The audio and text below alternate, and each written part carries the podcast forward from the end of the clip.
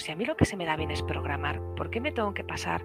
Reconóceme, o sea, promocioname, súbeme el sueldo, pero dentro del mundo de la programación. Hazme eh, un líder técnico, pero no me, no me pases al mundo de la gestión porque es otro mundo, no tiene nada que ver. Y de hecho los buenos gestores no tienen por qué ser buenos programadores.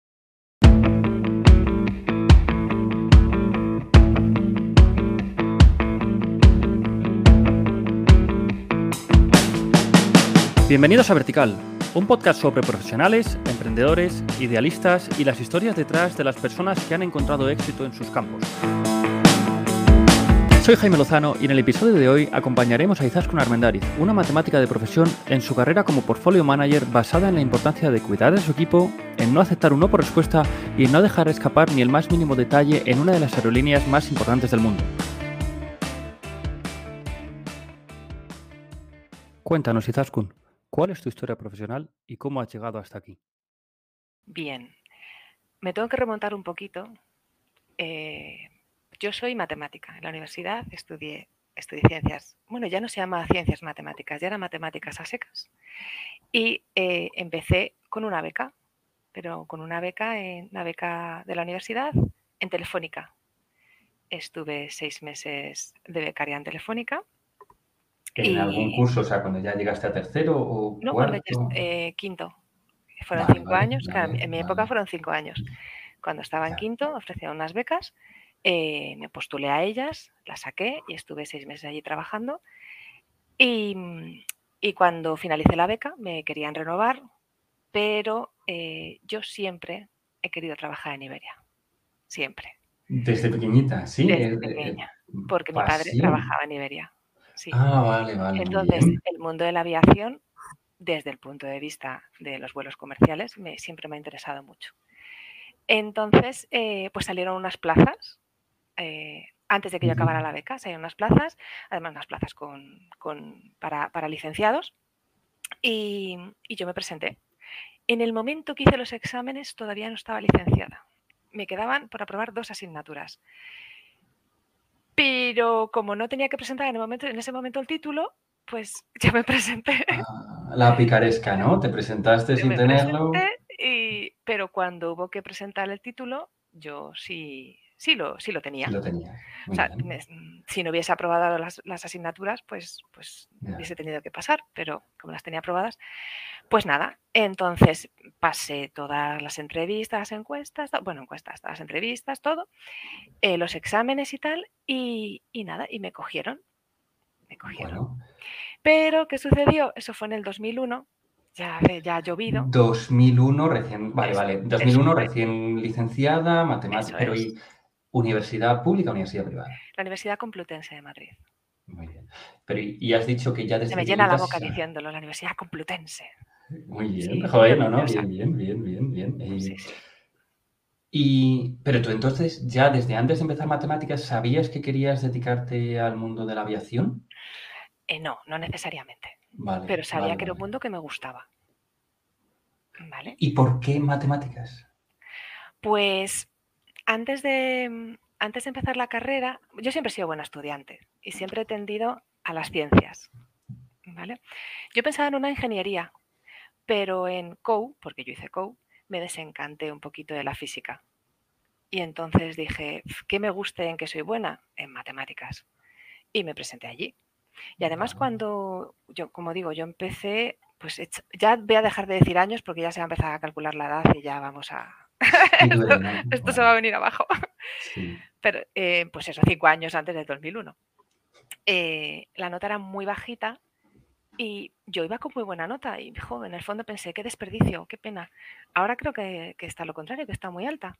¿Qué pasó también? Que entró mucha gente con notas bajas y hubo mucha gente que renunció al primer año. Se, fue mucha gente porque no, no pudo con ello. Es una, es una carrera, hombre, es una carrera, bueno, difícil, pero, pero a mí me gustó mucho, muy satisfactoria. Y me, acuerdo que un profesor los primeros días eh, nos dijo, bueno, porque tú si, si, empiezas medicina está claro que vas a aprender, ¿no? Más o menos. Si periodismo, también está claro, ¿no? Matemáticas, ¿y qué vas a aprender en matemáticas? ¿No? ¿A qué te vas a dedicar luego? Sí. Fíjate, más la dedicación, ¿qué, vas a aprender en matemáticas? Y un profesor me gustó mucho y lo, he utilizado muchísimo, muchísimo después. Matemáticas te vamos a enseñar a pensar. Tú vas a pensar. ¿Vale? Es decir, ¿Qué capacidad tiene la gente para vender las cosas? a mí me encantó. Tú tienes dos puntos, A y B, puedes llegar en línea recta, puedes dar una vuelta por fuera, por dentro. Pues tú, tu cerebro va a haber diferentes soluciones. Entonces, cuando te enfrentes a un problema, vas a poder eh, abordarlo desde diferentes puntos de vista, de vista, porque tu mente va a tener esa capacidad. Y me encantó. Y creo que es pues verdad. Sí, sí lo notas. Sí, sí, sí. Yo creo que te. A ver, está la, mentalidad abierta a nivel social y luego está este tipo de mentalidad que te da la oportunidad de ver, de ver los problemas desde diferentes puntos de vista, solucionarlos de diferentes maneras. Y yo creo que sí, que las matemáticas te abren la mente en este sentido. Luego puedes, em, tienes diferentes especialidades, ¿vale? En mi caso yo hice estadística e investigación operativa. Y bueno, la estadística sí la he aplicado mucho, la investigación operativa menos, pero también me, cuando tengo oportunidad la, la aplico. Y este es esos son mis inicios. Em, cuando pasé los exámenes para entrar en, Iberia, que fue en septiembre del 2001, sucedió, bueno, pues las Torres Gemelas. Se suspendieron, ah, las, claro, suspendieron las contrataciones y nos dijeron que, no que las suspendían, las suspendían temporalmente. Que, seguían, que seguíamos ahí pendientes, pero que teníamos que esperar. Y yo durante, pues eso fue septiembre, pues ¿qué hago, qué hago, qué hago? Pues me puse a, hacer entrevistas. Era un buen momento a nivel laboral. Eh, me, presenté a muchísimas entrevistas, las superé casi todas. Me vi en la entrevista final en muchos casos y la rabia que me daba era que tenía que decir que no, porque lo que yo no quería era comprometerme a algo para que en el momento que me llamaran de Iberia tenerlo que dejar. Eh, bueno, había algunas entrevistas que era súper fácil decir que no, porque lo que te ofrecían era, terrible. Pero otras decías, y estoy perdiendo la oportunidad. Por ejemplo, en Telefónica me ofrecieron prorrogar y ya en unas condiciones mejores que una beca, lógicamente. ¿Y qué hago? ¿Qué hago? Bueno, pues tuve mis dudas y empecé el doctorado. Dije, bueno, pues me voy a entretener. Empecé el doctorado. En vez de seguir en Telefónica, dijiste, me meto en el doctorado simplemente porque tu prioridad número uno era poder entrar en Iberia, ¿no? Sí, en ese momento sí. Sí, efectivamente. Entonces me apunté, hice, hice el primer curso de doctorado. Luego ya se me complicó mucho, porque yo entré en, en Iberia final en diciembre, en diciembre del 2001, que me hizo gracia porque mi primera nómina como cobraban el mes siguiente, fue la primera nómina que hubo en España en euros, porque enero del 2002 fue cuando ah, entró la moneda euro, entonces yo he cobrado siempre en euros. sí, es, es curioso. Eso te hace parecer más joven. Sí, no haber llegado a cobrar en pesetas. ¿Pesetas? ¿Eso qué es? Pesetas. Sí, pues. No, pero oye, pero simplemente ya con la edad tan temprana que me estás diciendo, ¿no? En esa, pues que estamos hablando de 22 años más o menos. Acabado de cumplir 23, sí. Yo lo que te estoy escuchando es que ya tenías una mentalidad de solucionar problemas, que a día de hoy, o sea, en cualquier momento de tu carrera, es muy valiosa y muy importante. Es ser capaz de adaptarte a los imprevistos. Oye, yo tengo claro que quiero entrar en Iberia, pero pasa esto con las Torres Gemelas, se pospone todo, se congela, pero me adapto. Es saber decir que no, porque me dices lo de Telefónica también. Oye, te ofrecían ya continuar, no como beca, una posición mejor, pero tú tenías claro cuál era tu objetivo y saber decir que no, no es tan fácil, mucho menos a esas edades. Eh, me atrevería a decir a cualquier edad, es muy difícil decir que no. Sí, hay que trabajar mucho la asertividad porque eh, si no trabajas en decir que no, te puede perjudicar mucho a ti y a los que están a tu alrededor trabajando contigo. Porque eh, asumes tareas, funciones que no vas a poder cumplir y te van a perjudicar al final. Entonces, tanto a nivel personal como a nivel laboral, hay que saber decir que no. A ver, hay que saber decir que no bien. No, no puedes tener un no tatuado en la frente. Hay que, hay que saber cuándo decir que no. Es, ah. eso es, muy importante. Sí, es una capacidad que no es nada fácil de encontrar y, que da igual la edad que tengas. Pero para mm. eso también em, tienes que tener muy claro lo que, lo que quieres y sobre todo lo que puedes conseguir. ¿vale? También yo en ocasiones he tenido incluso miedo de decir que no, lo que comentaba antes, he dicho que no a algunas, algunas opciones que hicieran una oportunidad buena. Sí, pero bueno, es algo con lo que hay que vivir. Se toma una decisión y hay que continuar hacia adelante. Por supuesto, no, hay, no hay una vida B, o sea, únicamente tienes una vida A y siempre serán las decisiones que hemos tomado en esta vida. Esa vida paralela, sí. No, iba a decir, esto aplica a nivel laboral y a nivel personal. He dicho que sí, he dicho que no, pues adelante con ah, ello. Claro, tira para A buscar la mejor solución. Bien. Muy bien. Eh, y estábamos entonces en cobrar esa nómina en, en, euros. y entonces dejas el doctorado y te incorporas a Iberia o compaginas. No, termino el primer curso de doctorado. Los primeros meses eh, compaginé el, trabajar con, estudiar, que quien lo hace, quien lo está haciendo, sabe que es, eh, es muy complicado. O sea, faltan horas en el día. Por lo general faltan horas en el día, pero en ese caso yo recuerdo con mucho pesar yo tenía, trabajaba por la mañana, de aproximadamente 7 de la mañana a 3 de la tarde, tenía horario continuo, una, eso es una bendición para mí. Y luego por la tarde iba a la universidad y recuerdo en alguna clase mm, cerrar los ojos y pasarlo muy mal porque las clases de doctorado son, eh, son muy reducidas. A lo mejor en el aula hay cuatro o cinco alumnos. Entonces, eh, para, para, mí fue, fue muy duro muy duro. De hecho, suspendí una asignatura. Me tuve que presentar en septiembre. Pero bueno, la suspendí porque tuve que elegir y decidí sacrificar esa asignatura, no estudiarla en favor de, optimizar el tiempo para las demás. ¿Ves? Otra decisión. No, pero teniendo todo el rato los, los objetivos muy claros en tu cabeza. Sí, Sí, hay que tener. A ver, y además yo no hablo de objetivos. ¿Cómo, te ves dentro de 10 años? Pues, pues no lo sé. Pero ¿cómo me veo de aquí a un mes? Sí te lo puedo decir porque esos son los objetivos que, yo tengo más claros. ¿sí? sí que es verdad que de aquí a, dentro de 10 años hay algunas cosas que sí me veo y otras cosas que no me veo, pero no puedo hilar tan fino. a corto plazo, a corto plazo, sí, sí me gusta hilar fino y trabajar por el objetivo. Claro, puedes definir cuáles son tus próximos pasos para alcanzar esas cosas que están más eh, en, en, un alcance temporal más corto. Bueno, pues eh, planificación al final y al cabo. Sí, sí, sí, sí, sí, hay que planificarse totalmente. Bueno, continúo entonces. entro en Iberia, empiezo a trabajar y entro en el área de sistemas. Yo siempre he trabajado en el área de sistemas. Al principio como técnico, en un lenguaje de programación eh, con sus añitos, en Fortran. Eh, yo había programado la carrera en Fortran, ahí lo me especialicé más. Em, y luego, pues eh, con el tiempo, pues fui evolucionando más a la gestión. Dejé de programar, eh, dejé de programar y me pasé, pues eso, a gestionar proyectos, a, trabajar con los programadores, a trabajar con el negocio. Eh, después de, la, de ser programador, pues, pues me hice responsable de un área. Fui luego adquiriendo más áreas y era responsable de más aplicaciones. Eso fue durante bastantes años. ¿vale? Tenía una, tengo una aplicación particular que es el ticketing, que es mi niña bonita, que es, en la que yo empecé como desarrolladora y, que luego era gestora y poco a poco fui, fui ampliando más aplicaciones. Hasta que ya llegamos al 2019, son, muchos años, ¿eh? Bueno, pero al final es ir subiendo en la aplicación, ¿no? O sea, empiezas como técnico, te especializas como técnico en la aplicación, y poco a poco te interesas como técnico, como técnico de reconocer que no me consideraba yo muy, demasiado buena.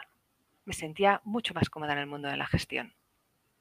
¿Y de ahí que intentases enfocar tu carrera hacia ese tipo de funciones? Eh, básicamente porque las hago mejor. Entonces me siento más cómoda, las realizo mejor y efectivamente sí. Y además en, la gestión, pues eh, he de reconocer que los buenos técnicos escasean, ¿vale? Pero fíjate, eh, yo he visto casos de, buenos técnicos que se considera que para progresar, por eso yo he dicho evolucioné a la gestión, no he dicho progresé a la gestión, ¿vale? Porque para mí fue una evolución. Pero se considera en muchos casos, ah, eres buen técnico, ah, pues entonces tú eres el responsable de tu área. ¿Sí? Pasas a gestionar tu área, tu trabajo, que sigue siendo técnico, pero también el trabajo de tus compañeros. Y los buenos técnicos no tienen por qué ser buenos gestores.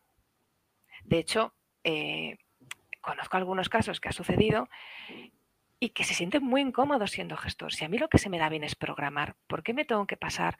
Reconóceme, o sea, promocioname, súbeme el sueldo, pero dentro del mundo de la programación. Hazme eh, un líder técnico, pero no me, no me pases al mundo de la gestión porque es otro mundo, no tiene nada que ver. Y de hecho los buenos gestores no tienen por qué ser buenos programadores, que son, son cosas diferentes. Y hay que tener cuidado y no promocionar a la gente a la gestión porque en, muchos casos puede ser un error. Estoy totalmente de acuerdo. Eh, creo que al final es la línea que se ha seguido en muchísimas empresas, ¿no? eres buen técnico, eres buen técnico, vas ascendiendo hasta que en un momento te caen las responsabilidades de gestión cuando esa persona a lo mejor no quiere, punto número uno, lo segundo no se le da bien, eh, y tercero, estás quitándote un recurso que te hace una cosa técnica que te añade mucho valor le estás dando funciones que no te añaden tanto en ese perfil. El coste de oportunidad te está saliendo muy mal. Correcto. Y, y, creo que ahora las consultoras sí que lo han hecho recientemente, ya en los últimos años, de, oye, una persona técnica tiene una carrera técnica y no pasará a la de gestión porque él de verdad es bueno con su capacidad técnica. Salvo que esta propia persona te lo pida, te lo indique. Yo quiero tener una oportunidad en esta otra rama eh, porque creo que, bueno, pues que tengo cualidades para ello. En ese caso, pues lo ha, bueno, hay que ver la situación, pero puede sí ser correcto el cambiar al mundo de la gestión. Bueno, y en 2019, ¿qué me sucedió? Yo estaba cómoda, me sentía, me sentía bien con la, responsabilidad que tenía, no quería más responsabilidad en ese momento, pero me tocan el sueldo. Sí, porque... A mal, entiendo. A mal, claro, a mal. Entonces me indican que uno, un servicio que yo estoy dando, que es un servicio fuera de jornada, se va a externalizar y la va a llevar un proveedor fuera de la, compañía. Eh, y por ahí, pues no, no, puedo pasar. Hago cuentas y yo, lógicamente, tú adaptas tu nivel de vida al salario que tienes. ¿vale? Es así, o sea, por, sí, tú ahorras lo que tú quieras, pero te adaptas. Entonces yo ya no podía adaptarme en ese momento y pues hablé, con, con mis jefes y lo dije, digo yo así no puedo, no puedo seguir. Entonces en ese momento ya se había creado IAG y me dijeron, bueno, pues efectivamente dentro de Iberia no puedes, em, no podemos hacer nada, no podemos cambiar la situación que hay, pero en IAG tienes una oportunidad y de hecho te vamos a promocionar. Y vas a ser responsable de tu área, ya, de la área completa. Muy buen paso. Sí, pero ups, yo no quería más responsabilidad. Yo estaba cómoda con lo que estaba haciendo, porque además yo veía a mis superiores y decía, madre mía, la dedicación que tienen, madre mía, el sacrificio que hacen, madre mía, porque hay una cosa que he tenido clara, y tú lo sabes, Jaime, yo tengo que conciliar. O sea, para mí la conciliación es imprescindible. Yo soy una trabajadora, eh, me dedico a mi trabajo, pero yo tengo que dedicar a mi vida personal, y aquí menciono a mis hijas. yo soy madre. Claro. Esto es así. Es que yo no, aunque estamos haciendo ahora mismo, tengamos esta charla desde el punto de vista laboral, somos uno que tenemos mm, todas las circunstancias. Quiero decir, yo no puedo ver a una persona que sea exclusivamente trabajador. Por detrás de esa persona tiene su vida, tiene sus hobbies, tiene su familia, tiene una serie de circunstancias que hay que tener en cuenta.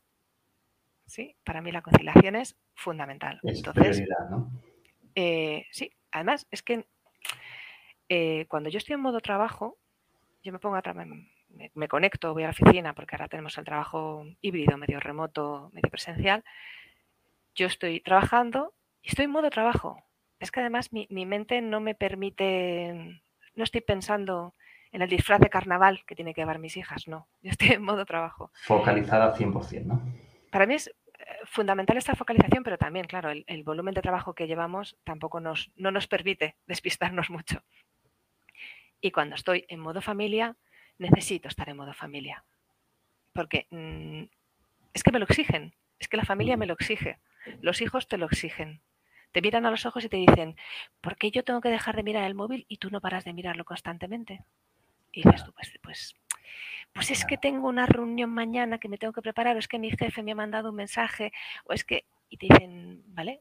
Pero es que yo tengo que dejar el móvil. y te hacen reflexionar y dices, mm, tienes razón, pero voy a intentar no mirarlo. Entonces, la conciliación es, importante. Mm, ¿Y, crees que eso te ha podido perjudicar en, O sea, no perjudicar porque al final tú eres uno y decides priorizar tu vida personal o por lo menos igualarla. ¿Crees que te ha podido perjudicar a la hora de progresar más en la pirámide laboral? Ahora te contesto, pero no, no priorizo una cosa y otra, sino simplemente hago que no desaparezca ninguna de las dos. para mí, em, es que no, no, A ver, te ponen una pistola, te dicen elige. Hombre, tengo claro que elijo, lo tengo clarísimo. Pero no, pero no priorizo em, mi perfil eh, familiar frente al, laboral. Tienen cabida los dos, simplemente no anulo ninguno de los dos. ¿sí? Y ahora, ¿me ha podido perjudicar? Eh, a nivel de progresión, puede que sí, porque he dejado pasar oportunidades que quizá a lo mejor en otras circunstancias sí hubiera aprovechado, pero es lo que decíamos antes. Eh, pero no miro atrás. Y no, no, es que no mire atrás tampoco, sino que como son mis circunstancias y no las puedo eliminar, no me puedo comprometer a algo a lo que no voy a, eh, no voy a llegar. Entonces tengo que ser consciente de lo que puedo y no puedo hacer. ¿Vale? Entonces, ¿me ha perjudicado? Mm, si entendemos perjudicar, progresar hasta ser el CEO, sí, claro. ¿Me ha perjudicado entre a lo mejor oportunidades de potenciales viajes, que en algún momento hemos comentado antes? Eh, ¿Me ha perjudicado? Eh, sí, sí, pero es que yo tengo tan claro que, tengo que, que tienen que tener cabidas ambas, eh, ambos aspectos de mi vida que, en el fondo no, no me ha perjudicado. Claro, claro, no, no, y estás contenta y feliz con esas decisiones que te han llevado a donde estás Sin duda, es muy duro, ¿eh? Es muy duro eh, mm, decir, sobre todo en ciertos foros, ciertas cosas, porque cuanto más, cuanto más arriba estás, más desaparece la parte personal. 24/7 eh, trabajo. Y está feo que no sea así, entonces, mm, es complicado ahí decir que no, pero también te haces respetar diciendo que no. Eso es, lo que decíamos antes, ¿no? La importancia del saber decir que no, pero también, bueno, sabiendo las consecuencias. Al final, a, día de hoy, con esto del trabajo híbrido, teletrabajo o las comunicaciones que tenemos que lo hacen todo tan fácil, eh, puedes estar trabajando 24/7 y se requiere que, estés trabajando y que estés siempre conectado, que siempre estés con el teléfono, el Teams encendido, disponible 100%. Pero hay que poner, hay que poner límites. De todas maneras, yo estoy hablando de, con el tema del teletrabajo, hay dos extremos, estar conectado 24/7 o ser un vago, ¿vale? Yo es que afortunadamente nadie en mi equipo ni nadie en mi entorno tiende hacia ese lado de la vaguería. Entonces, nuestra preocupación, porque yo hablo en primera persona, para mí la conciliación fundamental, pero es que yo quiero que mi equipo concilie también, porque cuanto más cómodos estén, mejor van a trabajar, más eficientes van a ser, menos problemas van a ver y por lo tanto van a poner. Entonces, mm, de hecho, por ejemplo, mira, me, tenía aquí apuntado una cosa eh, que, no, que no tenía que dejar de comentar y relacionado con, los equipos y la gestión de equipos, lo que queda poso, cuando alguien dirige un equipo, lo que queda poso es em, cómo eres, ¿no? Tú, cuando se va una persona de la empresa, puede a lo mejor llevarse el recuerdo de, de oye, este proyecto qué bien salió, cuánto revenue tuvo, eh, nos salieron los costes correctamente, conseguimos ajustar los tiempos de desarrollo. Sí, eso se puede quedar. Pero lo que se te queda realmente es, esta es una buena persona esta persona me hizo sentir bien, me hizo sentir cómodo, em, me ayudó cuando tuve necesidad y eso es lo que es un, es un, es un aspecto que creo que hay que trabajar mucho. Y por ejemplo, ¿no? que deja la persona cuando no está aquí. Sí, pero sobre todo la sensación que se lleva esa persona, yo creo que hay que trabajar, trabajamos con personas, nosotros, trabajamos en el área de sistemas, lógicamente, con tecnología y hay que cuidarla mucho, hay que mimarla mucho. Pero el nivel personas para mí es fundamental. Cuando lideras equipos, eh, tienes que delegar. Eh, y cuando delegas una tarea a una persona, hay que escucharlo también. A ver, en ocasiones También depende de la presión que tengas, del, nivel de, del nivel de urgencia, de la importancia. Hay que equilibrarlo todo, pero en ocasiones hay que frenar y escuchar a la persona y decirle, cuéntame. No, pues mira, pues que estoy preocupado porque me pasa esto, porque mm, por lo que sea. Hay gente, cada uno tiene sus, circunstancias y no funciona de la misma manera en función de su situación. ¿Vale? Hay gente que es eh, muy buena en algo, pero a lo mejor, oye, pues, eh, pues eh, su hijo ha suspendido todas, me lo invento. Pues ese día, ese día hay que levantar el pie del acelerador. Venga, digiérelo y mañana nos ponemos a ello. ¿Vale? Yo, por ejemplo, cuando se va gente de la empresa, es una tontería, pero bueno, yo lo hago. Cuando se va gente de la empresa y te, te manda el mensaje típico email, ¿no? bueno, ha sido un placer, y la manda, lo manda masivo a mucha gente, pero ya ha tenido el detalle de incluirte, yo siempre contesto. Y siempre intento dejar un mensaje positivo. Aunque haya sido una persona con la que no haya terminado de encajar, pero siempre un mensaje positivo, porque hay que dejar un, un buen pozo un, sabor agradable. Por lo que digo, porque somos personas, esto es trabajo. y lo que nos llevamos es otra cosa. Ya digo, el budget lo hemos clavado, el presupuesto perfecto, el revenue maravilloso, el desarrollo una calidad bárbara, pero si yo te, yo te he hecho pasar un infierno, eh, pues no te voy a, no te vas a ir con buen sabor de boca. Diferentes sensaciones a posteriori. Pero entonces, la, diferencia ahí está entre ser un jefe, ¿no? Porque hablas de, gestión de equipos, está entre ser un jefe que busca el beneficio a corto plazo contra ser un líder. Correcto. Que se preocupa por el de abajo, que quiere que el de abajo esté cómodo porque esta repercutirá en su calidad de trabajo y, sobre todo, no centrarnos en el cortoplacismo, que eso es a lo mejor en lo que se centra el jefe, de intentar exprimir la naranja del empleado todo lo que pueda y ya cruzaremos el puente cuando estemos, ¿no? Tú te focalizas en construir la relación para así caminar juntos el mayor tiempo posible de la mejor manera posible. Pues es que fíjate, em, hay dos maneras de, hablar de tu responsable jerárquico. ¿Es tu jefe? Bueno, lo de tu líder suena un poco pedante, pero ¿es tu jefe? ¿Es tu líder? El jefe, ¿cuál es su objetivo? Conseguir los resultados. ¿Cómo? Da igual, da igual, hay que conseguir el resultado. Da lo mismo. ¿Qué consigue un líder? Que le sigan yo qué quiero, tengo una tarea a realizar, a mí me encanta cuando se presenta alguien del equipo voluntario, yo lo hago, digo, ay, qué bien, qué bien, porque es, yo no, a mí no me gusta decirle, no, tú lo haces, eh, lo haces tú para mañana. Pero a lo que me refiero, un líder consigue que le sigan, consiguen que por convicción las personas hagan las tareas que realmente tienen que hacer. A mí me frustra un poco cuando dicen, mira, ya, em, ha venido la jefa. Digo, ay, la jefa. Claro, lideresa suena, suena raro. Efectivamente, es, la jefa o el jefe. Pero en el, eh, a mí me gusta que se perciba, pues eso, como un líder. Yo he tenido he tenido responsables que los he considerado líderes totales y ha sido un placer trabajar con ellos porque además con estas personas aprendes, aprendes muchísimo, el aprendizaje es continuo y, y muchas veces trabajas con un objetivo claro, pero con la intención de, impresionarles. Porque como te gusta tanto su, modo de trabajar, su modo de dirigir, dices, esto creo que le va a gustar. Aparte que le va a resultar útil, porque claro, tiene que resultar útil, pero lo voy a hacer de tal manera que si, por ejemplo, lo tiene que, eh, que elevar hacia arriba en el escalafón, que no modifique nada, que lo guste tanto, que tal cual lo reciba, lo reenvíe. Y eso... lo haces claro, y lo haces encantada. Y lo haces, claro, claro, lo haces encantada mm. y, te quedas satisfecho con el trabajo que has hecho. Sí. Bueno, continuando entonces en, la línea. creo que nos hemos desviado un poco por ahí. Em, ¿Qué te pues cambias ahí a G? Que... Me cambia a G me hacen responsable del área. Del área. Y, ¿De qué área? Em, en ese momento del, PSS, que era el sistema de pasajeros, es el sistema de pasajeros.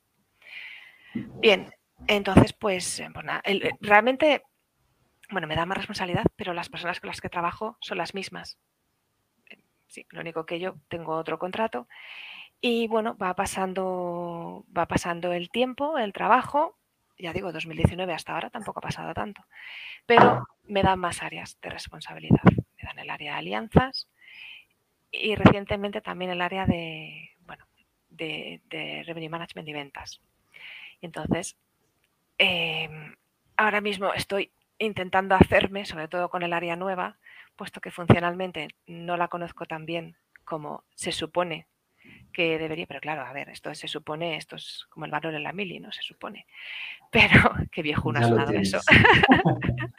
pero no, hay que adquirirlo. En este caso hay que adquirirlo. Es un área que, yo veía, pero para conocerla más en profundidad eh, estoy focalizándome ahí, sí, tratando de no dejar de, tener visión sobre el resto de las áreas, pero que están, pues eh, se mueven solas, ¿sí? Y la gente que está trabajando sabe perfectamente lo que tiene que hacer, entonces estoy intentando hacerme con todo y como el hombre, como, el hombre orquesta, o la mujer orquesta en este caso, tratar de tocar todos los instrumentos sin que desafine. Y cuesta. Seguro que sí, seguro que sí. Al final todos estos saltos eh, con más responsabilidades requieren un tiempo de adaptación en el hasta que coges la velocidad a la que lleva y más incluso si quieres meter algún cambio. Sí, fíjate, em, perdóname, ahora que acabas de decir eso, yo recuerdo em, al principio cuando estaba como, como programadora, yo veía a mi, a mi jefa en ese momento eh, y yo decía, jo, es que qué bien vive, porque me manda las cosas, claro, lo hago yo y que, jope, yo me cambiaba por ella. Eh, no, personas que, oyentes, no. Cuanto más arriba se está, mucho mayor la responsabilidad. Y aunque parece parece que se hacen menos cosas, pero em, tiene, la responsabilidad pesa mucho. Pesa mucho, es muy pesada. Y al fin y al cabo, cuando las cosas, una cosa que me gusta mucho, mucho a mí hacer es el éxito compartirlo. Quiero decir, yo trato de dar crédito a todo el mundo. Si tú has trabajado en, pues que sé, hay una presentación, un tema concreto, se hace una presentación y hay una persona que, que ha trabajado, tanto la forma como el fondo, ha estado trabajando. Yo, en primer lugar, siempre que mando esa información, la mando en plural. Yo nunca he dicho he hecho. Siempre digo hemos hecho.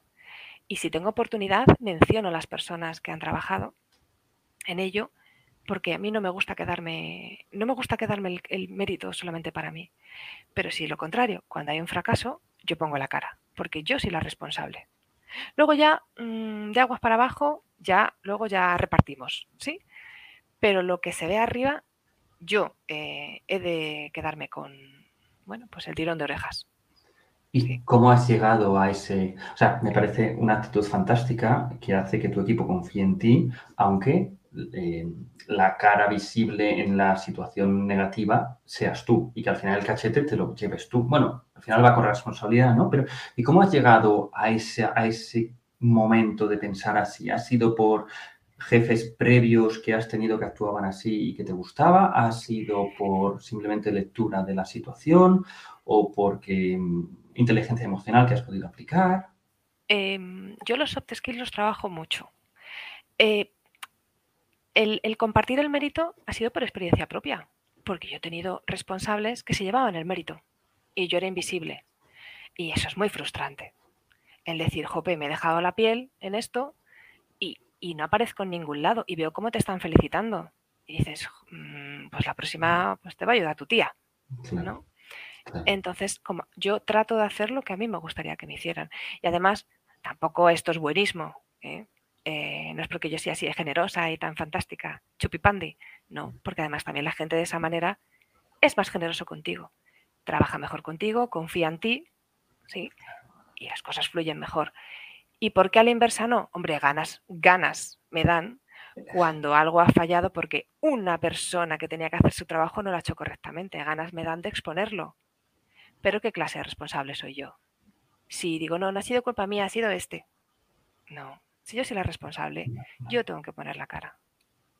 Pues y ya se regañará en privado, porque se puede conseguir lo mismo sin exponer a nadie de una manera negativa y sin que repercuta en el trabajo futuro de esa persona.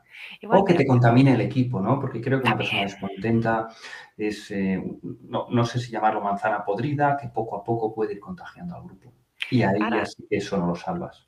Ahora, ahora si quieres te comento eso, pero em, una cosa que decía mi, un responsable mío era, los éxitos se dicen en público y no sé qué palabra utilizaba, los regaños, se hacen en privado. Y las evaluaciones que, yo he tenido, las, eh, las evaluaciones que han contado para, las promociones, incluso para, los bonus, eh, por lo general han sido buenas. Bueno, siempre han sido buenas, que narices. Pero digamos que los peros o las cosas a mejorar me las decía durante la reunión que teníamos para hacer la revisión de, eh, de la evaluación. privada entre los dos. teníamos un one-to-one. Entonces, lo escrito era lo positivo y lo a mejorar era lo que él me comentaba. Bueno, pues ten cuidado porque aquí tienes que mejorar esto relacionado con esto. Además, em, siempre, y una cosa que, lo hago por defecto, pero también lo he aprendido de él, es por escrito. Es decir, me explico. Yo trato de, sobre todo los éxitos, pero también eh, las, las, cosas menos exitosas, apuntármelas, ¿vale? Porque a la hora yo tengo que hacer evaluación de mi equipo a la hora de, poder, pero lo aprendí de, mi jefe, porque lo hace él. O sea, no me quiero, mira, no me quiero llevar yo el mérito. Eso lo he aprendido de él. Em, cuando tengo que evaluar algo, hacerlo sobre datos objetivos. ¿sí? No, no, sensaciones. Ay, pues este trabaja muy bien, tengo la sensación de que funciona muy bien. Lógicamente las sensaciones son, son muy válidas, pero a la hora de, de hacer evaluaciones tienen que ser con datos. Entonces, ¿qué pasó en este proyecto? Ah, pues mira, trabajó de esta manera, hizo esto, esto, esto, se consiguió esto. En este otro caso, este otro proyecto, y entonces es, importante basarse sobre hechos. Y si encima los tienes por escrito, pues eh, mucho mejor. Y ahora vuelvo, si quieres, a lo de la manzana podrida. En, un, en, un, curso eh, que hicimos, me gustó mucho esta expresión, chupitos de cianuro hay que tener cuidado cuando, sí, cuando tienes al equipo quemado, tienes a la gente que está, cuando se van a tomar un café y en lugar de tomarse café se beben chupitos de cianuro y se, y se ah, envenenan los unos a los otros. Entonces hay que, hay que, a ver, nunca vas a tener a todo el mundo contento. De hecho, yo hay días que estoy muy contenta y hay días que no. Todos somos humanos, entonces hay gente, perdón, hay momentos que, el equipo está muy bien, muy equilibrado y hay situaciones, por ejemplo, como comentado antes, durante la pandemia, un ERTE, pues la gente está muy preocupada, sobre todo cuando ya, eh, interviene el factor miedo, ya eh, se te puede ir todo al traste. Entonces hay que tener, hay que trabajarlo mucho, hay que trabajar mucho, mucho, mucho a las personas. Sí, sí, sí, sí. Y, y en esos momentos malos en los que tienes un mal día, saber ser consciente de ello y a lo mejor no expresarlo tanto como a ti te gustaría, intentar quedártelo para ti. Sí, la contención. Mm, yo, me la, yo la tengo que trabajar, la tengo que trabajar mucho, porque como me pinches el día que... Mm. Pues igual exploto, como los globos, pero hay que, hay que trabajarlo, hay que trabajarlo mucho. Mm. Pero es, es complicado. Las emociones son complicadas. La gestión de las emociones eh, en la vida personal es muy difícil, pero es que en el entorno laboral creo que exponencial, es exponencial. Y te puedes jugar una mala pasada. En, todo, ¿no? Porque si lo digo con lo que estabas diciendo antes de la importancia del dato, para ser objetivo simplemente en una reunión de, revisión de objetivos o del performance de mitad de año o de final de año en la que el empleado, o sea, voy a decir el subordinado, eh, puede ser consciente de lo que ha hecho, lo que no ha hecho. creo que las emociones le pueden jugar una mala pasada si no están bien gestionadas y ambos son conscientes desde un punto de vista objetivo de, lo que ha pasado ese año. Oye, yo me puedo esperar que pase esta cosa en la reunión. ¿Es eso objetivo? ¿Es eso real? ¿En qué baso yo mi...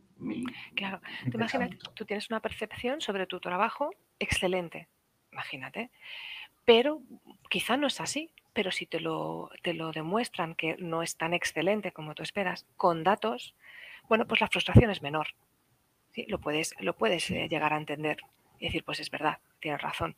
Y si lo quieres rebatir, pues también rebátelo con datos. Efectivamente, en este proyecto no fue tan exitoso, mi intervención fue mínima o lo que fuera, pero en esta otra iniciativa, fíjate, yo he participado de esta manera y se ha conseguido este, este hito. Entonces, los datos, los datos son súper, súper importantes. Yo, por ejemplo, tuve una mala experiencia en pues, una empresa en la que estuve, en la que yo intentaba apuntar todas las cosas que realizaba, tanto las buenas como las malas, con el resultado. Y en la revisión de objetivos semestral, mi jefe en ese momento, eh, el feedback que me daba era muy negativo. Muy negativo. Y yo lo que buscaba era, antes de compartir yo mis datos, lo que, bueno, pues ahí la reunión la empieza abriendo el, jefe, diciendo cuál es el, el, numerito que has conseguido, si consigues revisión de salarios, si asciendes y el bonus.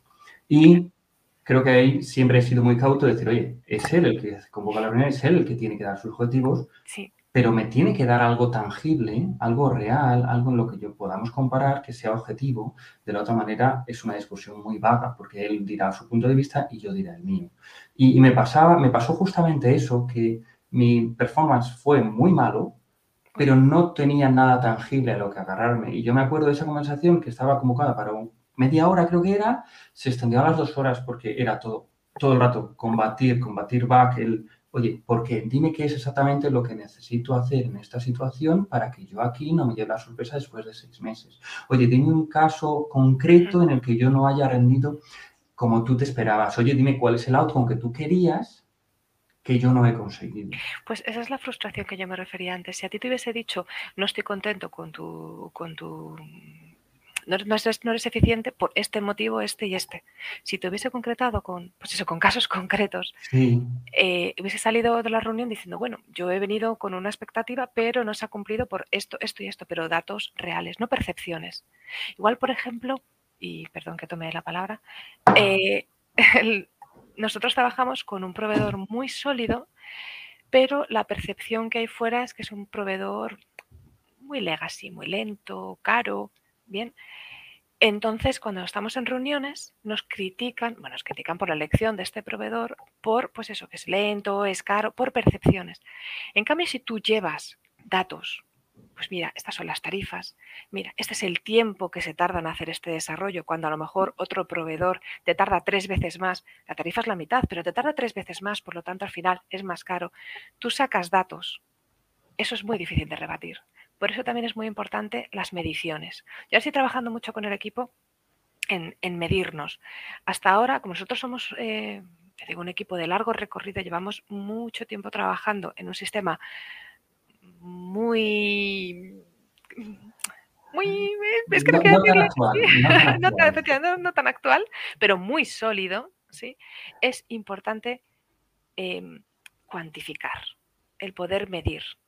Eh, lo que nos cuestan las cosas, lo que tardamos. Y, además hay personas que lo perciben un poco como una auditoría, eh, desde, un punto de vista, desde un punto de vista negativo.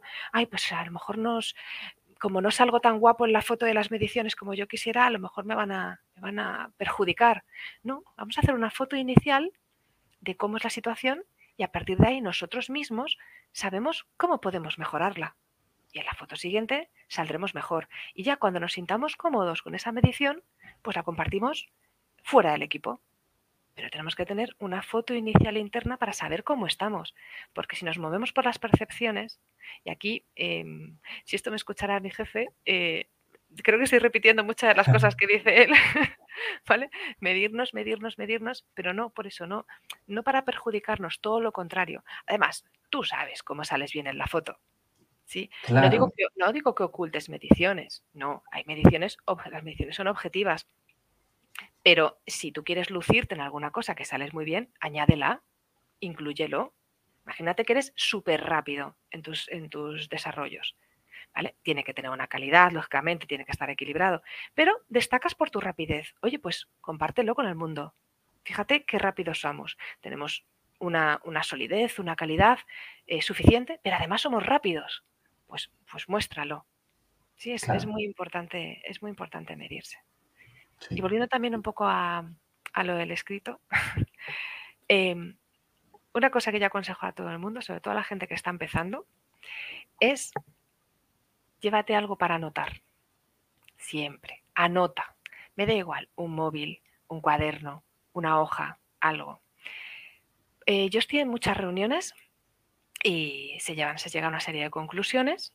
¿sí? Bueno, a lo largo de la reunión, una serie de conclusiones, una serie de tareas.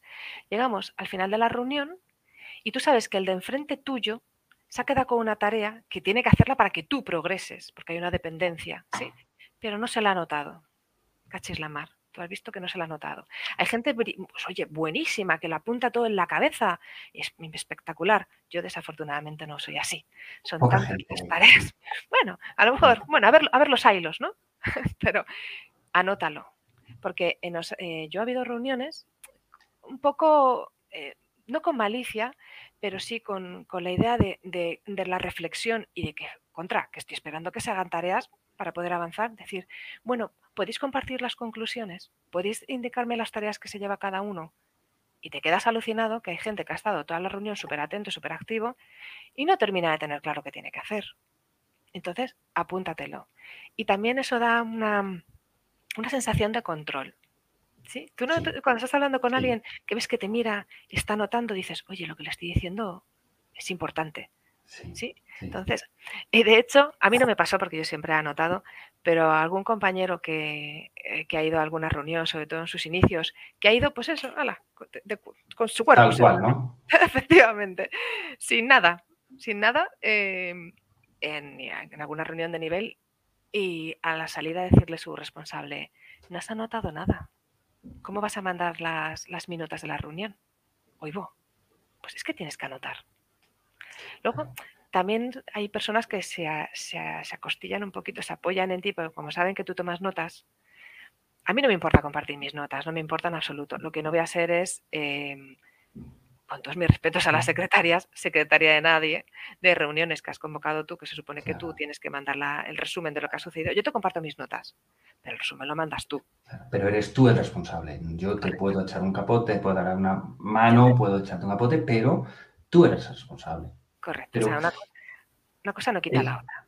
Claro, pero, pero tú tomas tus notas porque quieres dar ese plus, porque quieres estar atenta, porque quieres hacer tu trabajo bien, porque eres proactiva y porque, desde mi punto de vista, quieres dar esa milla extra, quieres dar ese plus, quieres dar ese salto de calidad y no quedarte simplemente con lo justo, de bueno, me he quedado con las notas, creo que es esto, a ver si es, ya me lo pasarán.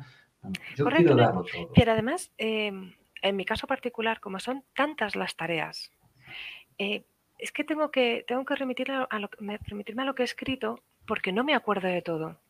Entonces, tengo que apuntarme cuál era mm, pues, eh, la tarea que finalmente tengo que hacer o cómo he llegado hasta ella. Y, y volviendo un poquito al tema de las actas de reunión, cuando yo a mí no se me caen los anillos mandando actas de reuniones. No me gusta llamarlos actas, porque suena como muy oficial, pero sí compartir mis notas, porque también ¿qué sucede? Yo he entendido eh, que es azul celeste y tú has entendido que es azul oscuro. ¿Sí? Sí. Yo te escribo que es azul celeste. Y si tú piensas que es azul oscuro, en ese momento pues me dices, oye, pues yo creo que es un tono un poquito más oscuro. Pero si no, lo que al final queda por escrito y lo que al final vale, porque las palabras se las lleva el viento, es lo escrito. ¿Sí? Entonces es súper importante escribir, es muy importante para, em, para tus propias ideas poderlas estructurar, tanto como para, que, para compartir, ¿vale? Pero no compartir, ya digo, en el, aspecto generoso, sino para marcar las reglas del juego. Y a mí me frustra mucho el no tener las conclusiones de las reuniones, porque también sucede a veces que hay gente que no ha podido asistir a las reuniones. ¿Qué sucede con esas personas? Contra, si mandas un, resumen, pues ya a la siguiente reunión no hace falta que hagas una introducción de la situación anterior, si no tienen, saben en, qué, en qué ha consistido la reunión. Otro caso también, por ejemplo, con respecto a anotar y escribir. Yo tengo periódicamente una reunión con mi responsable y yo llevo, yo llevo las notas de lo que yo quiero hablar. Yo, yo a lo largo de la semana me voy anotando, pues tenemos que hablar de este tema que me preocupa, tanto a nivel eh, técnico como a nivel funcional, como a nivel eh, de personas, ¿vale? como a nivel estrategia, todos los temas que a mí me preocupan, yo los llevo por escrito. Y cuando tengo reunión con él, que me, río porque muchas veces es, es, online, es en remoto, yo tengo en un lado de la pantalla eh, la cara de mi jefe, de mi líder, de mi líder, y en otro lado de la pantalla mi Excel con los temas que, que yo quiero hablar me apunto, me hago un check en los que ya he hablado y anoto si me surge alguna tarea o alguna acción. Siempre me la anoto. Es, es, es muy importante. Hay que ser Las mediciones, ser muy organizado. Hay gente que por desgracia es, es, muy brillante, pero por desgracia no es organizado y se queda cojo. Sí. sí. Em, dando un giro, me gustaría que hablásemos ahora de la confianza. De la confianza. A mí es una cosa que he escuchado mucho a lo largo de mi carrera y es el síndrome del impostor. Uf, qué difícil. Es, es muy difícil pero es muy real. Creo que cuando uno empieza, da igual, que empieces en un trabajo, o da igual la universidad, ¿no? Mi época universidad ya se presuponía que yo tenía que saber hacer ciertas actividades, ciertas tareas, ciertas presentaciones. Tenía que ser capaz de analizar, eh, hacer trabajos. Desde ese momento yo recuerdo decir, bueno, se supone, pero yo no lo sé. Yo no sé cómo se hace. Y creo que eso en la vida laboral, sobre todo los primeros años, es cuando más impacto puede tener. Luego ya cuando aprendes a gestionarlo y, a saber que, es un hecho y que no pasa nada, eh, empiezas a adaptarte. Pero los primeros años de carrera son duros en ese sentido, incluso tú ahora, ¿no? Que has dicho que en el, cuando cambiaste, en el 19, ¿no? Que cambiaste a puesto responsable y dices que tienes áreas nuevas, que no son tu core, que no es la parte de ticketing que has dicho, ahí también lo tienes que notar. O sea, ¿cómo lidias eso? Yo, em, creo que el síndrome del impostor está más, más que si es el inicio de tu vida laboral o, el, o ya la, más que los inicios o la, propia madurez, es la autoexigencia a la persona. Si una persona es autoexigente y le dan em, responsabilidades que no controla o tiene que hacer cosas eh, nuevas que no piensa que no son, no, no las ha entregado con la calidad, calidad suficiente, o sea, el hecho de ser autoexigente con uno mismo está muy vinculado al, síndrome del impostor. Yo sufro el síndrome del impostor, lo sufro mucho, porque tengo que dar la cara eh, por, muchas áreas, que algunas las controlo más y otras las controlo menos. Y como tengo que dar la cara en una jerarquía, en la parte alta de la jerarquía, pues a mí me frustra mucho no tener el conocimiento profundo que a mí me gustaría. Y entonces me presento y vendo algo Em, con la calidad, con, una con buena calidad. A ver, yo no me presento ahí con, una porquería, pero digo, es que les estoy contando algo que me gustaría contarles más. Y no soy yo quien debería estar aquí, debería ser una persona de mi equipo que lo controla mucho más. Entonces siento, soy muy exigente y, y es muy frustrante. El síndrome del impostor es muy frustrante, pero también sucede al principio de la vida laboral cuando efectivamente se supone que tú tienes que saber. Es que se supone siempre que tú tienes que saber. No pasa nada por decir, eh, no, no lo sé. Depende del foro donde lo digas y depende cómo lo digas. Yo los foros en los que me muevo, ahora mismo lo que estoy diciendo, cuando no lo sé, es eh, voy a tomar nota, consulto con el equipo, porque prefiero em, daros una respuesta en breve que no ahora mismo y que esa respuesta sea errónea. Bueno, no lo digo así de mal, porque me ha salido muy mal, pero quiero decir, no, no digo, porque no me puedo permitir el lujo de decir, no lo sé. Un no lo sé es muy duro de decir, eso lo puedes decir en tus inicios, pues no lo sé. Pero ahora mismo yo no puedo decir un no lo sé porque se supone que soy responsable de ello. Pero antes de dar un dato erróneo, prefiero consultarlo con el equipo y te doy la respuesta y me comprometo a darte la respuesta. Y efectivamente luego la doy. Que me supone el triple de trabajo porque me lo tengo que anotar, lo tengo que consultar, me tienen que dar la respuesta satisfactoria.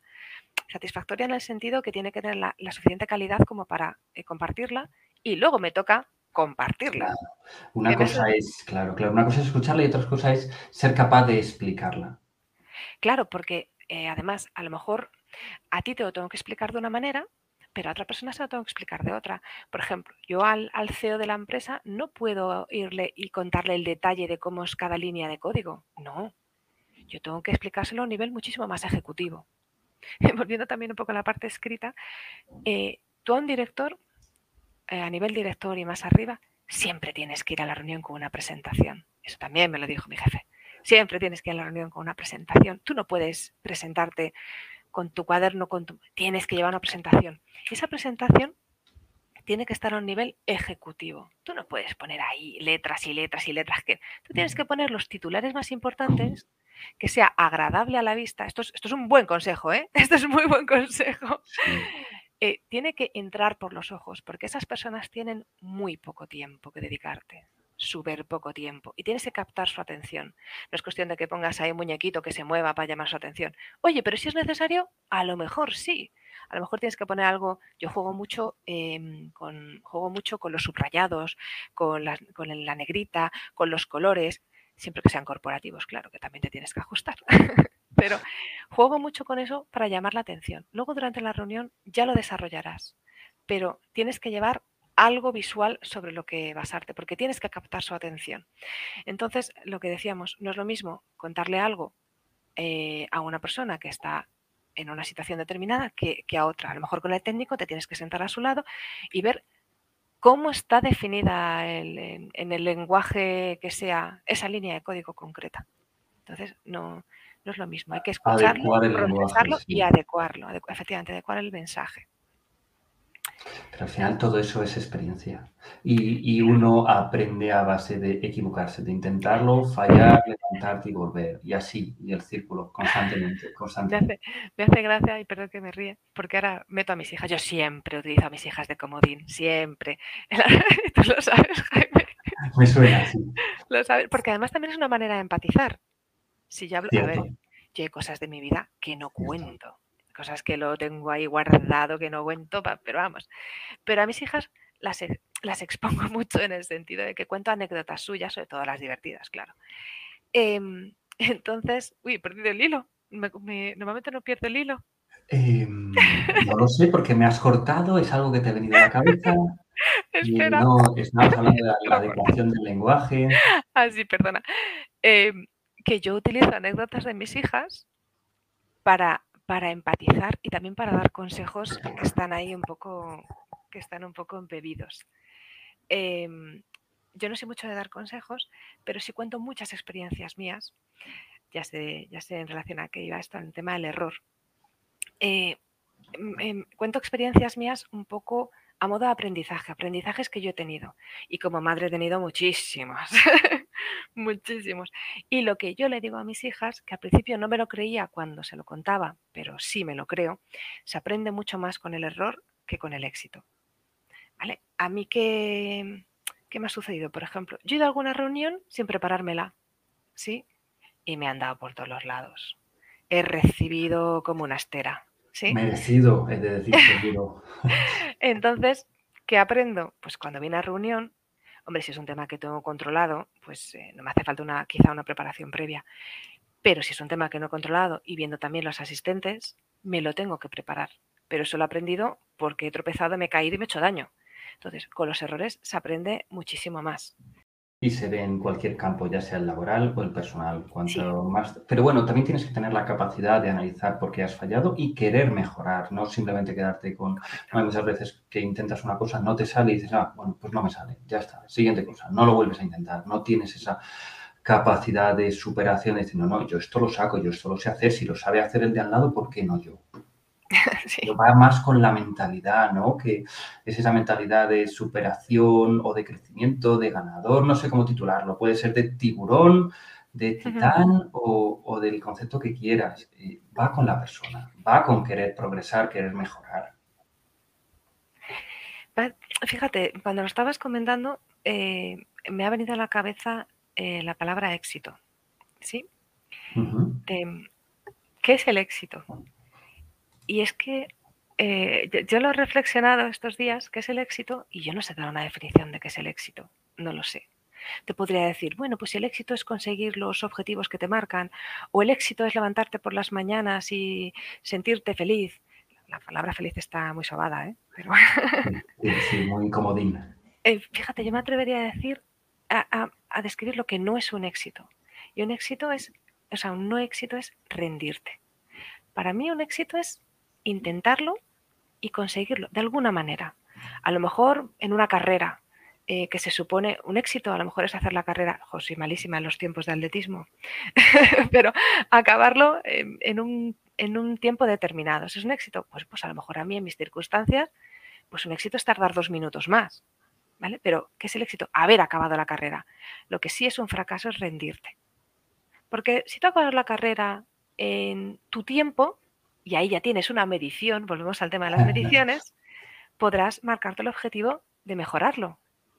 Eso es, eso es un éxito, intentarlo y conseguir algo, algo, tener un, tangible que eres capaz de, llegar a ello. Y luego en base a eso, dar un pasito más e intentar mejorarlo. Correcto. Eso, em, sin duda. Si te... Pero es que además eh, también depende un poco de la persona. Hay gente que son conformistas y les vale con lo que tienen. Oye, y es perfectamente loable, genial. Y es que parece que ser un conformista eh, es malo. No, eres conformista. Pues genial, te conformas con esto. La gente emprendedora, yo no soy... yo admiro a la gente emprendedora, pero yo me volvería loca. Esta gente que invierte en una nueva empresa porque tiene una idea, yo los admiro. Yo no soy capaz de hacer eso. ¿Soy conformista? Pues a lo mejor en ese aspecto soy conformista.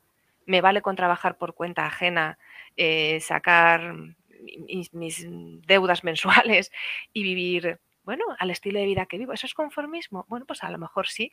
No es malo ser conformista, pero en algunos aspectos de mi vida, sin duda, no soy conformista y busco la mejora continua. Es muy subjetivo. Correcto. A lo mejor eh, alguien a nivel deportivo se marca retos constantemente y no es, eh, no es conformista en ese aspecto, pero en otro aspecto sí. ¿Vale? Cada uno tenemos. Entonces, el éxito.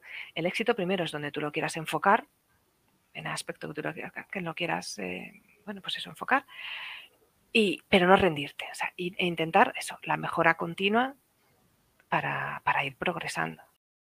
Los éxitos son eh, súper subjetivos. A lo mejor para mí yo soy una persona eh, exitosa y para otras personas pues, pues no lo soy. Y me tengo que medir con mi vara de medir. No tengo que medirme con las varas de los demás. Porque entonces, quiero decir, nunca voy a hacer todo bien a los ojos de los demás. Esa anécdota tú sí la conoces, la anécdota del, padre y el hijo que van con un burro. Sí, padre y hijo van. ¡Ah! Me vas a dejar. padre y hijo van con un burro y pasan por un pueblo. Iban los dos caminando y el burro lo llevaban del ramal. Eh, ay, fíjate qué tontos estos dos que tienen un burro y no se suben a él. Pero bueno, qué manera es aprovecharlo. Bueno, pues el padre y el hijo al salir del pueblo le dijo el padre al hijo, súbete hijo, para que en el siguiente pueblo pues no nos digan nada. Pasan al siguiente pueblo, hay este hijo, subido encima del burro, permitiendo que el padre camine, con la edad que tiene él, qué, qué poco corazón. Pasan al siguiente pueblo, antes de entrar, vamos a intercambiarnos, me subo yo, tú vas caminando, hijo mío, yo voy encima del burro. El tercer pueblo, este padre, de verdad que mal padre, ahí el, hijo dejándose que se gasten las, las, suelas de los zapatos y él arriba, vaya comodón. Madre mía, pues nada. Cuarto pueblo, se suben los dos. Pobre burro, es que no. Nunca, nunca vas a hacerlo todo bien a ojos de todo el mundo. Entonces tú te, tienes, tú te tienes que, tienes que tener tu propia vara de medir y tienes que saber de lo que eres capaz, dónde puedes llegar y lo que puedes dar. Yo, por ejemplo, yo tengo un nivel de calidad. A mí me gusta entregar las cosas con calidad. ¿Vale? Es muy importante cuando entrego algo, sentirme satisfecha de lo que estoy entregando. A lo mejor yo veo el trabajo de un compañero que él se ha quedado también satisfecho con lo que ha entregado y lo miro y digo, madre mía, qué desastre. ¿Vale?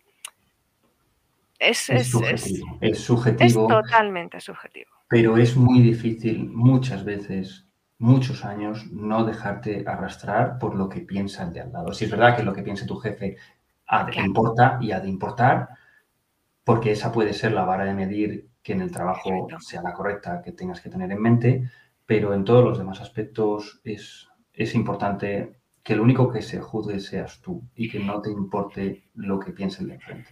Y tienes que ver si vas, si vas dando pasos. Como lo estás construyendo, tienes que ver si vas consiguiendo los objetivos que te vas marcando, tanto a nivel individual como a nivel de equipo. Si eh, a lo mejor tú tienes tu vara de medir que la estás, eh, lo estás consiguiendo, lo estás logrando, pero no estás consiguiendo los objetivos. Pues igual tu vara de medir no es buena. Igual tienes que hacértelo mirar. Entonces, en este caso, lo mejor es hacer una reflexión con tu superior jerárquico y decir, oye, ¿dónde crees que puedo estar mejor? ¿Dónde, ¿Dónde, crees que puedo mejorar? ¿Qué es lo que debo seguir potenciando porque lo estoy haciendo bien? Y es muy enriquecedor. Frustra un poco cuando te dicen, esto no lo estás haciendo bien. Pero es importante porque ya sabes dónde focalizarte para mejorar. Mm. Em, tengo tres temas más que me gustaría comentar. El primero es mentores. Mentores sí, mentores no. Ya has comentado que, al final los jefes o los buenos, vamos a decir, líderes te han influenciado mucho, pero ¿has utilizado mentores o, o cuál es tu opinión al respecto? Mentores sí, absolutamente. sí. he tenido una época en mi vida laboral eh, que tuve un coach y he sacado mm, mucho conocimiento, eh, he aprendido muchísimo de esa experiencia y he aprendido de esa persona, pero he aprendido de mí misma muchísimo.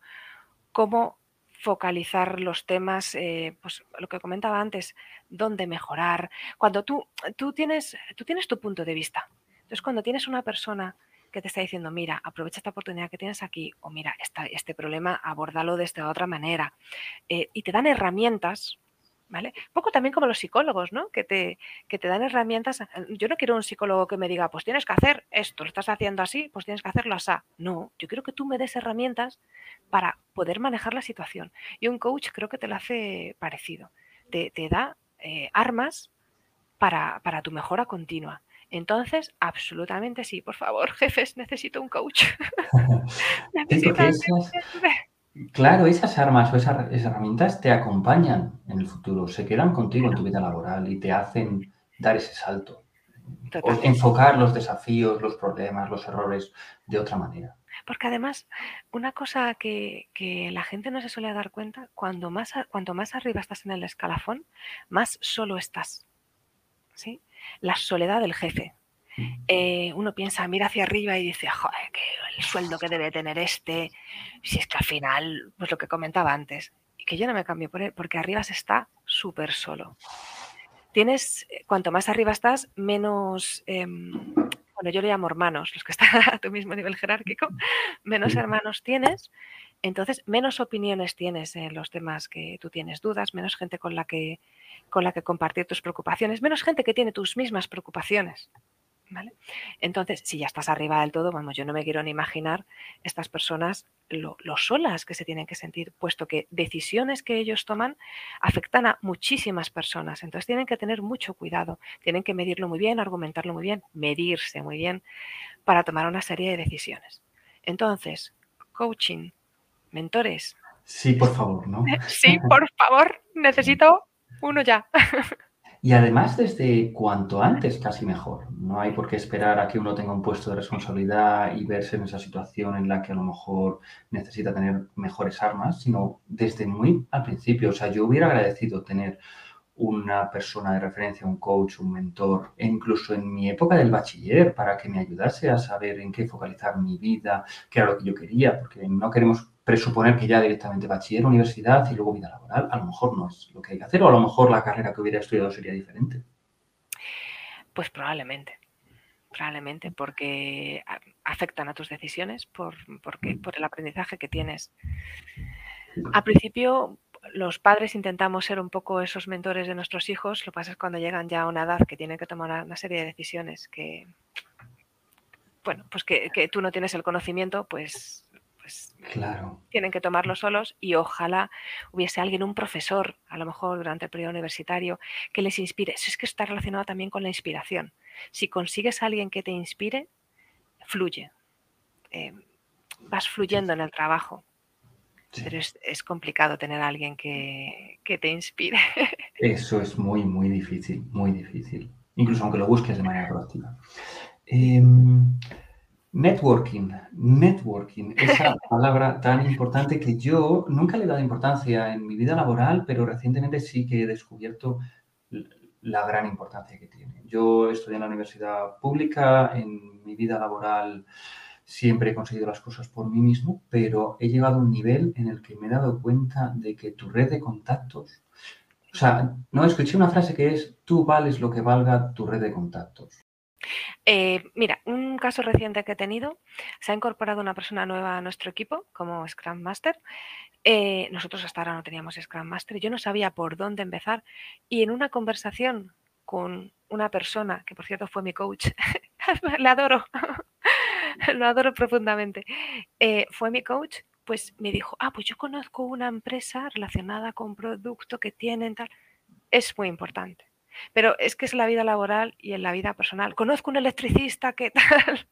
Es que es, lo mismo y eso es un, punto positivo. O, por ejemplo, eh, yo, por ejemplo, acabo de contratar ahora mismo a, una persona y en el periodo de, eh, Me sale recruiting.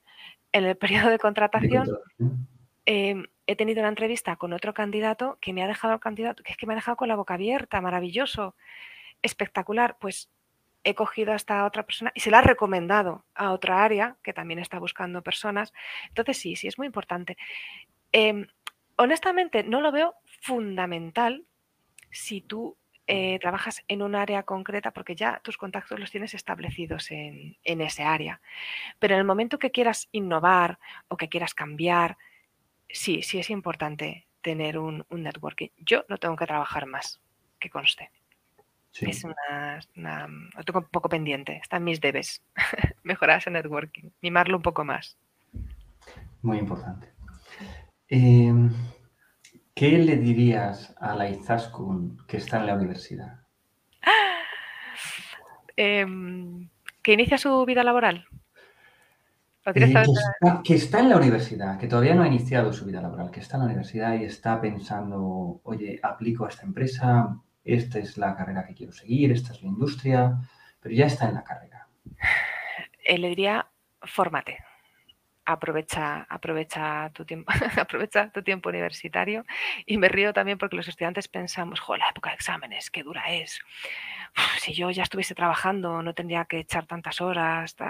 Luego cuando estás trabajando dices, ay, mi vida de estudiante, qué bien vivía. Por eso me río. Pero eh, fórmate todo lo que aprendas en esta época, en esta etapa. Algunas cosas las aprovecharás más, otras las aprovecharás menos, pero todos son herramientas para el futuro. Todo de un modo u otro lo vas a, lo vas a aprovechar. Entonces, no desaproveches las oportunidades. De hecho, la beca de Telefónica que te comentaba al principio, eh, yo me presenté a la beca porque en ese momento me habían suspendido una clase y entonces tenía una hora libre y había en, la, en el aula, tres aulas más allá, estaban haciendo eh, unos test para postular a una beca y dije, ¿me voy a ir a la cafetería? Pues no, voy y pruebo contra y me cogieron. Aprovechaste esa oportunidad. Aprovecha las oportunidades. A ver, eh, haz cosas que no consideres tiempo perdido a lo mejor una cosa que para mí es aprovechar la oportunidad, para ti es tiempo perdido. Aprender a, dibujar, a lo mejor pues para mí pues vaya rollo. Pero a lo mejor tú, oye, te gusta dibujar y quieres mejorar tu técnica de dibujo, ¿por qué luego vas a ser un gran artista? No lo sé. Entonces, aprovecha y fórmate. Y si me permites avanzar un poquito en la mm, vida laboral, mi padre me dio un consejo eh, que yo lo he llevado a rajatabla y me ha venido muy bien Em, mi padre me dijo cuando yo empecé a trabajar, hija, cuando estás en una reunión o cuando, no, necesariamente en una reunión, pero cuando estés con gente, no te quedes callada. A ver, no te quedes callada. Tienes que ser prudente, tienes que saber con quién estás. Pero di lo que opines. Di realmente lo que... Y lo estoy explicando un poquito mal. lo que opines es, ¿usted no tiene ni idea? No. Con educación, tú tienes que dar tu opinión, tu opinión profesional, pero no te quedes callada. Porque si mm, por tu opinión deciden despedirte, por tu punto de vista, pues no pasa nada porque aquí siempre tendrás un plato de comida. tú por eso no te preocupes. Pero que no te coman, que el miedo no te pueda. ¿Vale? Que no sea por miedo. Porque de verdad, si a ti te despiden, prescinden de ti, no pasa nada. Sea, te cambias de trabajo, tienes que estar una, temporada sin trabajar, no pasa nada, pues vuelves a casa, porque aquí has estado toda tu vida, no pasa absolutamente nada. Entonces yo sí es un consejo que doy. Eh, no ser arrogante, no ser un temerario, pero no tener miedo, porque no pasa nada. Siempre que, siempre que digas las cosas con educación y basado en hechos, ¿vale? ya sea tu experiencia, ya sean eh, casos concretos, eh, todo es válido. O sea, es que, es, es que de hecho te vas a hacer respetar más y otro consejo también relacionado con hacerte respetar más es lo que decíamos antes de saber decir que no, pero lo asocio un poquito más a la gestión de expectativas. A mí me ha sucedido de estar en reuniones con gente de, de muy alto nivel. Esto tiene que estar el lunes, sí o sí, porque esto es imprescindible para la estrategia de no sé qué, de lo que fuera. Y levantar la mano y decir, lo siento mucho, porque el lunes no puede estar puede estar el jueves, me lo invento. Puede estar el jueves. No, es que tiene que estar el lunes. Y decirle, yo te puedo decir que el lunes va a estar, pero que te estoy mintiendo porque el lunes no va a estar. ¿Por qué? Porque hay un fin de semana de por medio, porque lo tenemos avanzado en, la fase 1 y tú me estás pidiendo la fase 4, por los motivos que sean. Y hay que gestionar las expectativas. Y al final, te hace respetar. Porque si todo el mundo se queda callado, el lunes hay una catombe porque las cosas no están o están de aquella manera, porque volvemos un poco a relacionarlo con el tema de la calidad. Hay que entregar con calidad. Eh, porque luego te van a, te, vamos, te van a echar la bronca porque las cosas no funcionan si has entregado algo el lunes de mala calidad. Entonces tienes que trabajarte las expectativas. Tienes que trabajar con las expectativas de, de las otras personas que te hacen peticiones porque como tú vas a cumplir el jueves, porque el jueves tú vas a cumplir, porque has dicho el jueves y tú cumples, en la siguiente reunión no te van a exigir, te van a preguntar y te van a decir, lo necesitamos la semana que viene. ¿Lo puedes tener el lunes? Te vas a decir, el miércoles lo puedo tener. y van a confiar en que tú lo entregues el miércoles.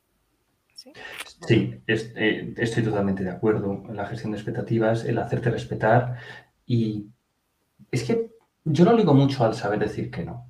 Al saber decir que no. Porque, ¿no? en tu ejemplo que estabas poniendo, va a llegar el lunes y has dicho, en la reunión no sé cuándo ponías el ejemplo, si era el jueves o el viernes anterior, el viernes, que si tú ahí en ese momento no dices nada para no llevarte un chaparrón y lo pospones al lunes, el del lunes será el doble de grande, porque tú ya te habías comprometido una cosa. Y si no, oye, dilo antes, dilo antes. Y lo que dices, ¿no? Gestionar las expectativas del jefe, del director, del CEO, para que sepa lo que espera.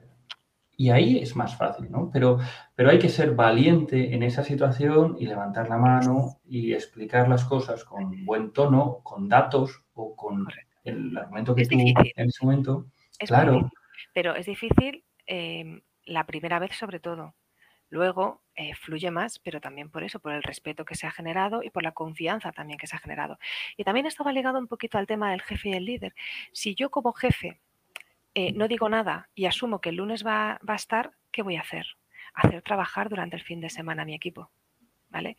Porque yo, no nos olvidemos, yo tengo un equipo y dependo del equipo. Yo sin mi equipo no soy nadie, no soy nada. Entonces, ¿qué voy a hacer? Obligar también tengo que mirarlo, ¿vale? Porque si estamos hablando de una cosa imprescindible para la compañía, bueno, pues igual tengo que hablar, sentarme con el equipo y decir, oye, estamos en esta situación, eh, por favor agradecería la disponibilidad, yo voy a estar, porque otra cosa está el jefe ausente. Yo dejo al equipo y luego me, piro, vampiro, me voy. Em, yo también estoy, yo, yo di ejemplo para, que las cosas se cumplan. Eh, pero en cambio, si, yo no lo veo tan mm, imprescindible para que esté el lunes, yo, tengo que trabajar para que esté el jueves. Y me siento con el equipo y les explico la situación y mi, equipo va a decir, tienes razón. Y van a trabajar porque se cumpla. No voy a ser un jefe autoritario. Esto se hace así, me han dicho que el lunes tiene que estar. Yo tengo que quitar presión al equipo para que el equipo trabaje bien. Sí. Líder, Mejor, sí, cuanto mejor esté el equipo, mejor resultado tendrás. Eh, vale, eh, tengo una última cuestión que me intriga mucho porque, a ver, me gustaría saber de, tu éxito, de tu carrera laboral, cuánto es debido a la suerte y cuánto es debido al trabajo duro. Que la suerte, sí, sí, la suerte, esa de la que habla tanta, tanta, tanta gente. Hay que estar, hay que estar en el sitio adecuado en el momento adecuado. Eso sin duda. De hecho, a veces te preguntas por qué hay personas que están en los puestos que están, dices, ah, es que estaba en el momento adecuado, en el sitio adecuado, con la persona correcta, porque de otra manera no hubiera llegado, ¿vale? Pero en mi caso particular, eh, em, relacionado con mi autoexigencia, en ocasiones digo, ah, yo estaba en el momento adecuado, pero no, no nos engañemos. Yo em, he trabajado más que muy duro, he sido muy constante y siempre me ha gustado ese toque de calidad. Lo que hago, me gusta hacerlo bien. De ahí mi frustración cuando no hago las cosas como me gustaría. Entonces, si alguien es bueno en algo, tú, lo que decía antes, eres muy rápido, trabaja a esa velocidad. Yo entrego las cosas con calidad, como es mi caso. A mí me gusta eh, entregarlo y tengo un nivel de exigencia, pues trato de cumplirlo. A lo mejor hay otra persona Em, que, por ejemplo, tiene un networking brutal y es un conseguidor, ¿vale? Y consigue las cosas. Pues trabaja, trabaja ese conseguidor que eres. Hay gente que tiene una, una verborrea, tiene una manera de explicar las cosas con o sin anglicismos, me da igual, que ahora están tan de moda. Pero lo explican de una manera que te venden, te venden humo, muchos te venden humo, pues explótalo. Cada uno eh, que explote su, mejor cualidad. Pero eso no es tan habitual, porque creo que lo que se enseña en la vida es, ¿en qué eres malo? Pues mejóralo. ¿En qué se, te, qué se te da mal? Mejóralo para estar al nivel de la gente. Y creo que la gente que destaca en el entorno laboral es la gente que justamente es lo que estás explicando, sabe lo que se le da bien e intenta potenciar sus virtudes, no focalizarse en sus puntos de mejora. Porque al final tú con los puntos de mejora te vas a poder igualar al resto, pero no vas a destacar. Es, me, me, viene a la cabeza un, un, dibujo que vi de un árbol y al lado había un mono, un pez y me lo invento, un elefante. No a todos se les puede medir por eh, su especialización en trepar árboles. Te va, a te va a destacar el mono. Si tú al pez lo mides por cómo trepa los árboles, pues es un auténtico fracaso. Mídele con, por como nada y entonces ahí te destacará. Claro. Eso, eso, también es, es, una labor importante en los responsables. Saber en qué destaca cada persona para fomentar esas, esas tareas en esas personas concretas. Si yo tengo un analista brutal, ¿por qué le voy a tener trabajando como, como un desarrollador? si es un analista excepcional, una persona que realiza unas pruebas que te deja los desarrollos, oye, te los perfecciona, ¿por qué le voy a tener trabajando eh, como gestor? ¿No? Cada uno es bueno en una cosa, eh, enfoquémosle en, esas tareas. Sí, es verdad. Y creo que lo has aplicado en tu carrera, por lo menos lo que nos has comentado desde el principio, ¿no? Desde que elegiste la carrera, porque en el bachiller se te daban bien las matemáticas. Claro, ¿por qué me voy a meter en historia? Claro. Sí, porque además creo que cada uno disfrutamos en lo que se nos da bien. Yo, por ejemplo, ahora mismo, eh, a mí me encantan los, los, los, temas presupuestarios. Yo me encanta tener las cuentas de mi área al dedillo, que además me dicen, es una tarea que tienes que delegar. Digo, ay, ya, sí, est estoy trabajando en ello. Pero es que las personas en las que lo tengo que delegar no les gusta y a mí sí me gusta. Bueno, el tema de la delegación es otro tema que se podría tratar, que también hay que trabajarlo, ¿eh? el delegar, es muy importante delegar, pero eh, si yo disfruto y lo hago bien, porque añado esa calidad que estoy mencionando, eh, ¿por qué? Porque, lo, porque no está en mi rol. Bueno, sí, tendría que dejar de hacerlo, pero lo que se me da bien, disfruto haciéndolo es muy diferente. Y das ese salto de calidad que no da una persona a lo mejor a la que no le pese tanto. Claro, porque no lo mima, no lo cuida. Lo entrega porque hay que entregarlo. Pero dale, vístelo.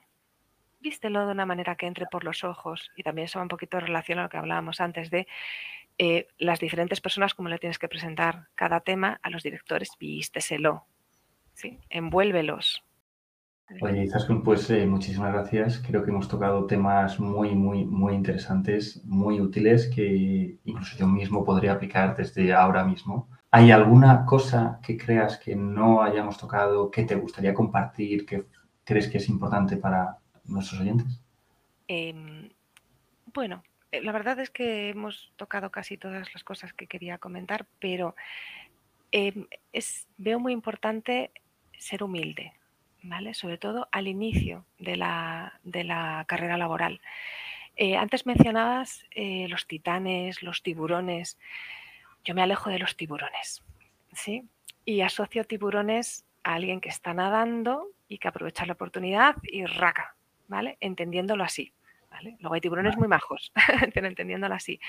Entonces, yo diría que hay que escuchar mucho, con la mente muy abierta, eh, todos, todos, todos, absolutamente todos, independientemente del tiempo que llevemos trabajando, todos tenemos margen de mejora, todos tenemos que aprender cosas nuevas. Eh, en lo que estés seguro, defiéndelo, defiéndelo, lógicamente no a, vida o muerte, pero sí con, con, las armas, con lo que hablábamos antes, con las mediciones, con datos concretos, pero sé humilde. La humildad ante todo. La, la arrogancia, sobre todo al principio, te encuentras muchos arrogantes. Lo que pasa es que cuando es un CEO arrogante, pues no te queda otra que aguantarlo. Pero cuando tienes, con todo mi cariño a los becarios, que yo fui becaria, ya lo he comentado, eh, te encuentras con un becario arrogante, pues ¿qué haces? Mm, next, siguiente. Claro. Sí. Claro.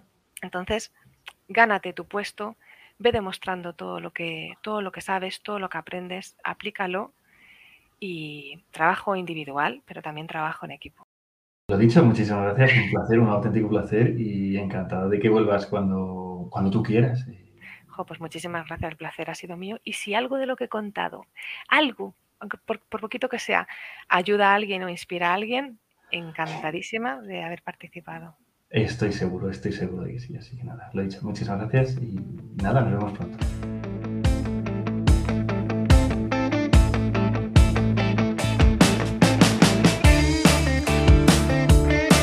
Si te ha gustado el podcast, suscríbete al canal.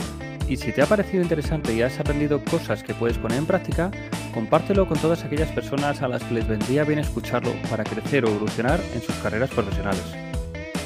Por último, si conoces a alguien con una carrera profesional interesante y de la que se pueden sacar buenos aprendizajes, estaré encantado de recibir tus propuestas a través del correo electrónico info@jaimelozano.es y entrevistarla en los próximos capítulos del podcast. Esto es todo por hoy. Espero que tengas un gran día y nos vemos pronto.